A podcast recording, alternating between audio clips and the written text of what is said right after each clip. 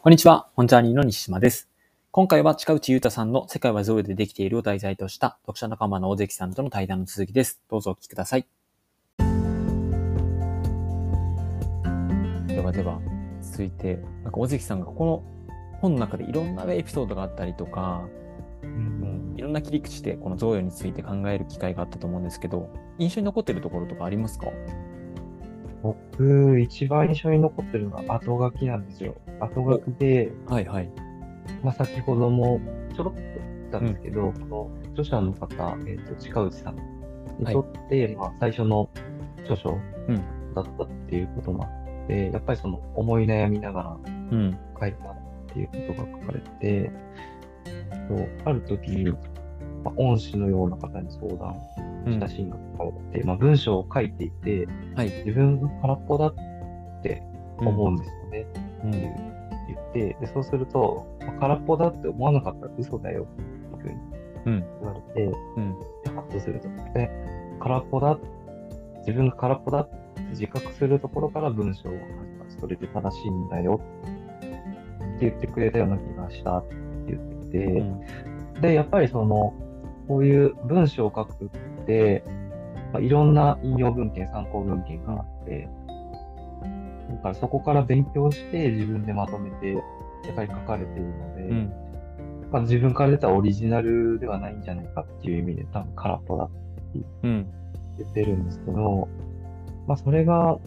ちゃんと自分が空っぽだって感じられるっていうことは、それがまあ自分から出たものじゃなくて、それをまあ贈与、受け取ったものだっていう自覚がやっぱり無意識の中にあって、うん。だからこそ、まあ、空っぽだって思える。まうんあそれがもう自分のオリジナルだ、どうや、みたいな感じになると、うん。なんていうか、まあその引用文献とかに対する敬意は逆になくなってくる。っていうので、なんか、あ、それでいいんだっていうふう。うに自分自身も思えたし、うん。なんか、うん、気持ちが楽になる後が聞いやー近内さんらしい、なんか最後の締めくくりだったような感じはしますよね。そして本当、ここのなんかポイントっていうのは、まあ、まさになんか、贈与、この本の中での軸になるポイントだと思うんですけど、結局その贈与を送る側に目がいってしまうと思うんですけど、ういかに受け取れるかみたいなところってポイントじゃないですか、結構。そうですね。うん、結局いろんなものがこう例えばお母さんであったりとか先生であったりとか、まあ、いろんな人たちからたくさん僕たちって享受してたりとかしてるんですけどででそれが送られてるっていうことに気づかずに人生進んでしまう人たちも多分いると思うんですよ。でもそこにあ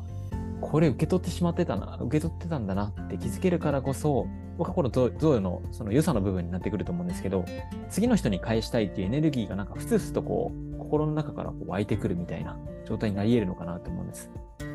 まあ、それは呪いにもなり得るところかもしれないんですけどでもなんか少なくとも良いその贈与っていうのはなんかそういうものをもたらしてくれるなと思うんですけどでもこれをじゃあどういう風にしたら受け取れるのかみたいなところってなんか分からずに終わりそうでちゃんとそこも答えね近内さんの中で出してくださってましたね。そうですね。うん。ぜひなんかそのあたりのところをちょっと尾関さんからもお話しいただけたらなと思うんですけど、どうでしたか？僕、まあ、投稿で言うと、今、当たり前にある、うん例えば、まあ今、西島さんと僕、あの、ズームで、はい。まあ電波を使って、当たり前のように話しているわけですけど、うん。まあ、これが例えば、昭和の時代はい。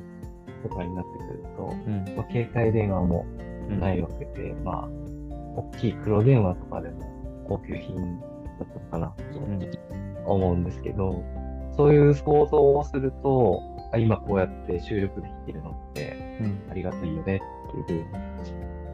思えるっていうところで、うん。まあ、今当たり前のように受け取ってるものが、まあ、どうやってこう、さっきの電話からのズームみたいな話のように、当たり前に我々が享受できるようになったのかっていうところを、まあ、学んだりとか、想像したりとか、考えたりしていくのが大事なのかな。うん。そういうふうに語られてるんですけど、まさに。いや、もうそのあたりは本当そうですね。まあ、例えば Google の、ね、マップとかなかったら僕も本当目的地にたどり着けないことがいくらああったんだろうって思うぐらい助けられてるし。でそれはなんか自分自身は、えー Google マップがなくて道に迷った経験があるからこそわあすごいものをなんか享受したなって思えるんですけどなんかそれが当たり前の人たちってそこにどうしたら気づけるのかみたいなのってあると思うんですよ。例えば今の小学生とかってもう生まれた時からネットあって、まあ、パソコンも使えてスマホもあってみたいな感じの方がこう増えてくる中ででそこで答えで出したのがあれですね歴史を学ぶことっていう話があ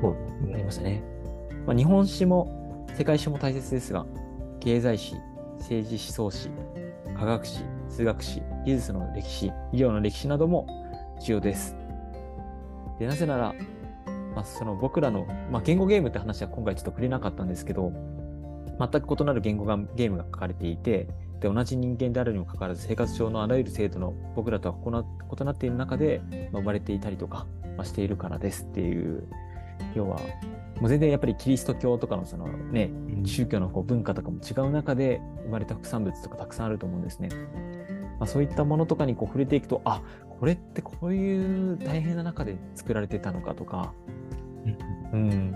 これをなんだろう例えばメガネにしてもそうですよね。僕今かけてるんですけど、うん、これがなんか作られる今度映画映画化もされるらしいですよなんかメガネが作られていく歴史みたいなやつが。なんか。うん。ああいうね、作品とかに触れること。まあ、今回ね、あの、すみません、ちょっと喋りすぎてしまってるんですけど、テルマエロマエの話はあーまさになんかそこに匹敵するなと思って聞いてたんですけど、そうですね。うん、テルマエロマエの話どうでした？野関さん、受けてみて。が、あれも、まあ、僕、テルマエロマエちょろっと見たことが映画であって、面白いなと思ったんですけど、あ、こう、そういう確かに繋がってるなってうん。見ながらはい納得しました。いやーもう本当そうなんですよね。テルマエロマエって、まあ、もしかしたら知らない方もいらっしゃると思うんで、ちょっと紹介させていただくと、あの、ルシウスっていう、まあ、ローローマの時代の人が、日本の、まあ、平平成とか、まあ、令和のその時代にタイムスリップしてやってくるっていう話ですよね。で、そこで、ねうんまあ、銭湯とかでこういろいろ、あのーショックを受けるんですけど、わあ、こんな文明があるのか、みたいな。で、その文明っていうのはなんか僕たちからすると大したことではないものが多い。例えば、それこそその、フルーツ牛乳であったりとか、この瓶があって蓋をこう取れる仕組みなんてなんて画期的なものなんだとか、脱衣かごとかシャンプーハットとか、温泉まんじゅうとかい一枚鏡とか、うんもうなんか本当に大した技術ではないけど、でもローマ、ローマのそのルシウスからすると、もうとてつもないなんか代物だと映ってしまうと。で、ここの中でこうなんかポイントとして書かれたのはルシウスの驚きに示されています。驚くっていうその行為の中っていうのは、まあ、古代ローマのには存在してなくて、現在において存在しているもののおおよそ全てのものに対して、わっハッとさせられる。気づかぬうちに受け取っていった贈与っていうものがそこにあるっていうふうに書かれてたんですけど、なんかまさにそういった SF 作品とか、まあ、そういったものの中で僕たちはなんか気づくことができる、なんか一つのきっかけをくれたりもするのかなって思ったりはしましたね。そうですよね。うん、お風呂、テルマエロマエみたいに、あの、お風呂を作るであったり、うん。えーそうだな、あの、船を編むっていう。あ小はい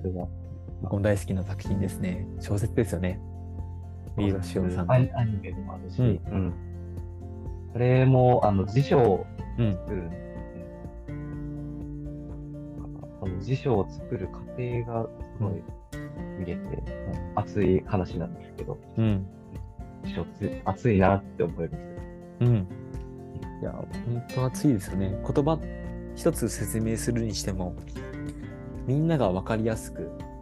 同じようにこう理解できる言葉を選ぶって、まあ、簡単に辞書を手に取ってしまうと、まあ、辞書って、まあ、それ、そういうもんでしょって言っちゃいがちなんですけど、その作り手がどういう風な、で、プロセスを踏んで、その辞書が一冊完成しているのかみたいなことに触れられると、うわ、こういうなんか貴重なものを僕は手にしてるんだ、うんみたいな、なんか同じものなんですけど、全然受け取り方が変わっちゃったりとかしますよね。そうですよね。なんか辞書の見方が変わりますね。うんなんか、いつだっけな、小学校の時とかに初めてその辞書っていうものが、うん。なんかあんまり意味がわからないままに与えられると思うんですけど、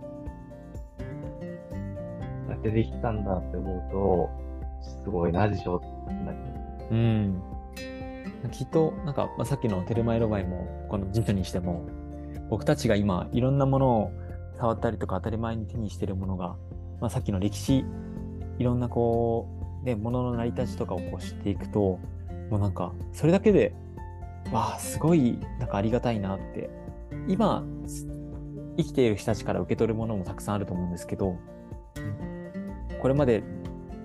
きっと僕たちが名前を知らない人たちが作り上げてきたものに簡単にアクセスできていることがどれだけなんかすごいことなのかみたいななんかそんな驚きの連続になんか自分自身がこうどんどんどんどんなっていくそれはなんかこの、うん、本の中で紹介されている、うん、知り続ける、まあ、まさに読書とかもそうだと思うんですけど、うん、そういうことをなんか僕たちはやってるのかもしれないなって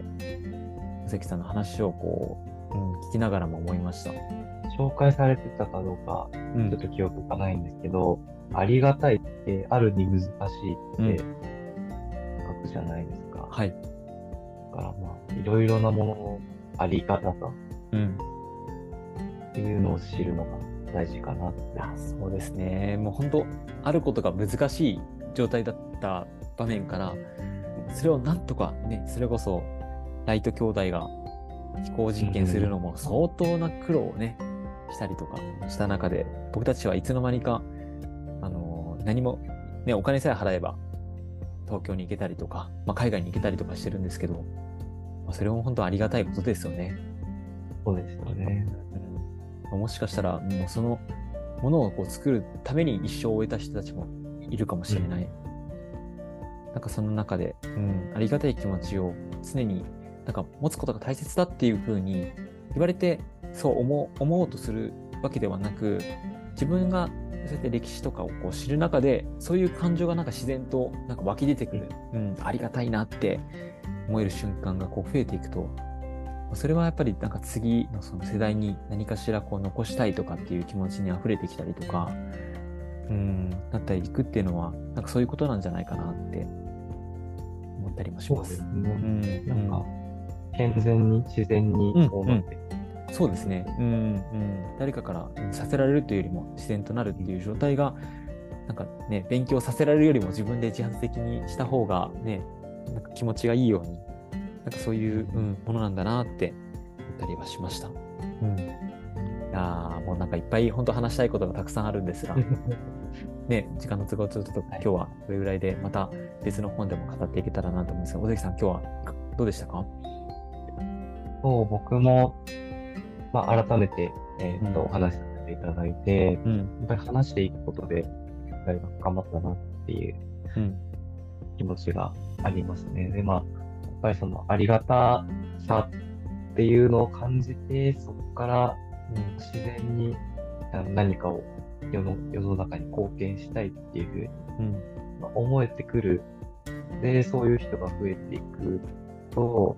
やっぱり僕が違和感を感じていた、違和うん、僕が最初違和感を感じていた、えっとギブアンドテイクベースのうん。資本主義っていうものから、まあ、なんとなくこう、抜け出せる、うん突破口が開けてくるのかなうん。で話しててなんか思いました。うん、いやーありがとうございます。いやもう本当そうですね。なんか無償の愛っていうのは、まあ、そもそも存在しないんじゃないかっていう話にも結構通ずるなと思っていて、うん、結構こうマザー・テレサもそうですけど、ね、親も全然無償の愛を尽くせるっていうわけではなくても常にやっぱり自分自身が受け取っているっていうこう自覚があるからこそ愛をね、あの惜しみなく与えることができたりとか物々交換のこう原理に乗らずに、うん、それが自然体にできてしまうっていう状態にあり得るのかなと思ったので、まあ、本当なんか物々交換っていうものではなくなんか持っている人たちがこう分け与えるとかっていうことをこう強いるわけじゃないんですけどなんかそういう、うん、経済っていうか社会っていうのも全然なくはないのかもなっていうふうにも思いましたのでまあ、このあたりとかまた深めていきたいですね。いろんな贈与の本とかね、そういった、うん、社会について考えるみたいなことをやっていけたらいいなっていうふうにも思いました。はい。ということで、今回は、